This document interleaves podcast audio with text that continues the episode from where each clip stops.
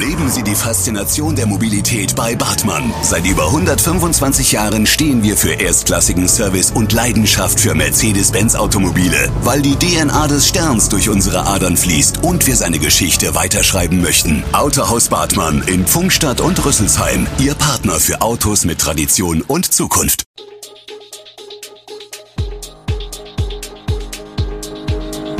Gude, unser morgendliches News Update.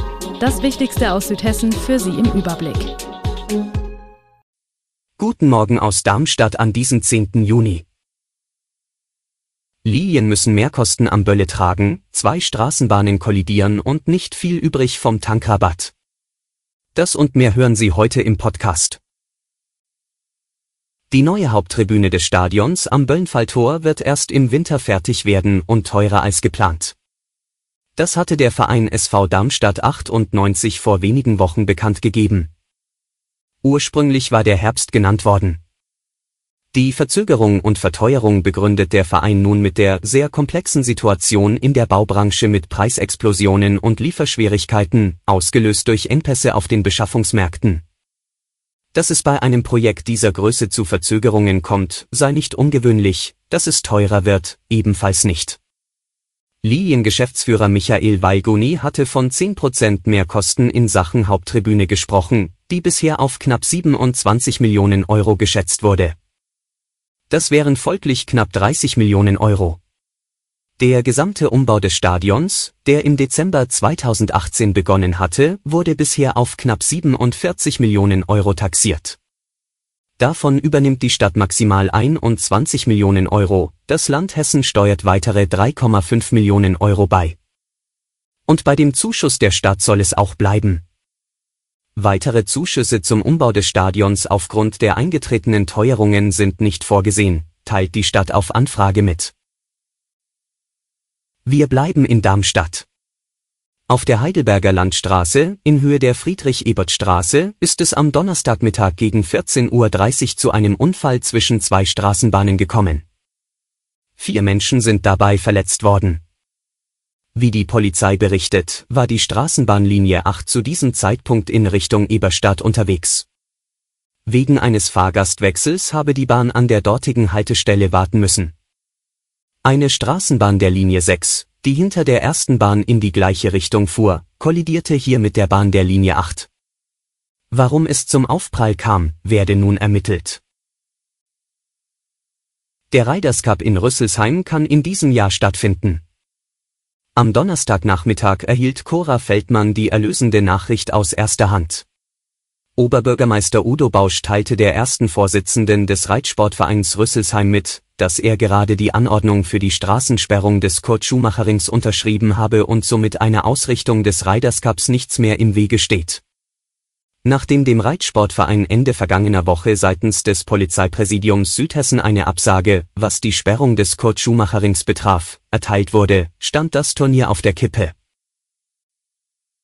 Das Frankfurter Stadtparlament hat dem unter Korruptionsverdacht stehenden Oberbürgermeister Peter Feldmann, SPD, das Misstrauen ausgesprochen. Eine große Mehrheit der Stadtverordneten stimmte am Donnerstagabend dafür, Mitte Juli ein Abwahlverfahren einzuleiten. Die Koalition aus Grünen, Volt, FDP und SPD hatte den OB zuvor nochmals zum sofortigen Rücktritt aufgefordert. Darauf ging der 63-Jährige jedoch nicht ein. Ein Abwahlverfahren müssten die Stadtverordneten mit Zweidrittelmehrheit einleiten, nach der Abstimmung am Donnerstag wäre diese erreicht. Dem Antrag der Koalition schlossen sich unter anderem CDU und AfD an. Die Stadtverordneten wollen das Verfahren bei ihrer nächsten Sitzung am 14. Juli einleiten. Anschließend würden die Bürger befragt. 30 Prozent der Wahlberechtigten müssten dabei zustimmen. Feldmann hatte bereits am Mittwoch erklärt, er werde sich dem stellen. Wundern Sie sich an der Tankstelle derzeit auch über steigende Preise trotz Tankrabatts der Bundesregierung? Gestern Vormittag war es soweit. Es trat genau das ein, was viele Experten vorausgesagt hatten. Um 7 Uhr kostete der Liter Diesel nach Daten des Spritpreisportals mehr-tanken.de im bundesweiten Durchschnitt 2,086 Euro. Damit war der am 1. Juni eingeführte Tankrabatt von den Preiserhöhungen nicht nur wieder komplett aufgefressen worden, Diesel kostete sogar 4,5 Cent mehr als am 31. Mai, also am Tag vor der Steuererleichterung. Seinerzeit waren es im Deutschlandschnitt 2,041 Euro, wohlgemerkt inklusive der vollen Steuern. Seit dem 1. Juni zeigten die Spritpreise wie üblich viele Ausschläge nach oben und unten, an manchen Tagen stagnierten sie auch. Doch über den gesamten Zeitraum gesehen kletterte das Preisniveau. Erwachsene, die engeren Kontakt mit einem Affenpockeninfizierten hatten oder ein erhöhtes Ansteckungsrisiko haben, sollen nach dem Willen der Ständigen Impfkommission, STIKO, künftig eine Impfung gegen Affenpocken erhalten. Die Empfehlung veröffentlichte die STIKO am Donnerstag. Der Beschlussentwurf der Empfehlung muss nun noch in ein sogenanntes Stellungnahmeverfahren mit den Bundesländern und beteiligten Fachkreisen, ist also noch keine endgültige Empfehlung. Hintergrund der Empfehlung ist die seit einigen Wochen ungewöhnliche Häufung von Affenpockeninfektionen in zahlreichen Ländern Europas. In Deutschland sind nach Angaben des Robert Koch Instituts mit Stand Donnerstag 131 Infektionen registriert worden, bisher ausschließlich bei Männern.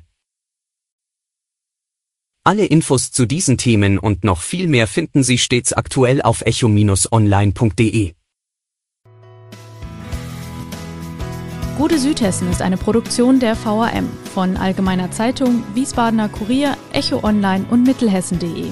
Redaktion und Produktion die NewsmanagerInnen der VAM. Ihr erreicht uns per Mail an audio.vam.de.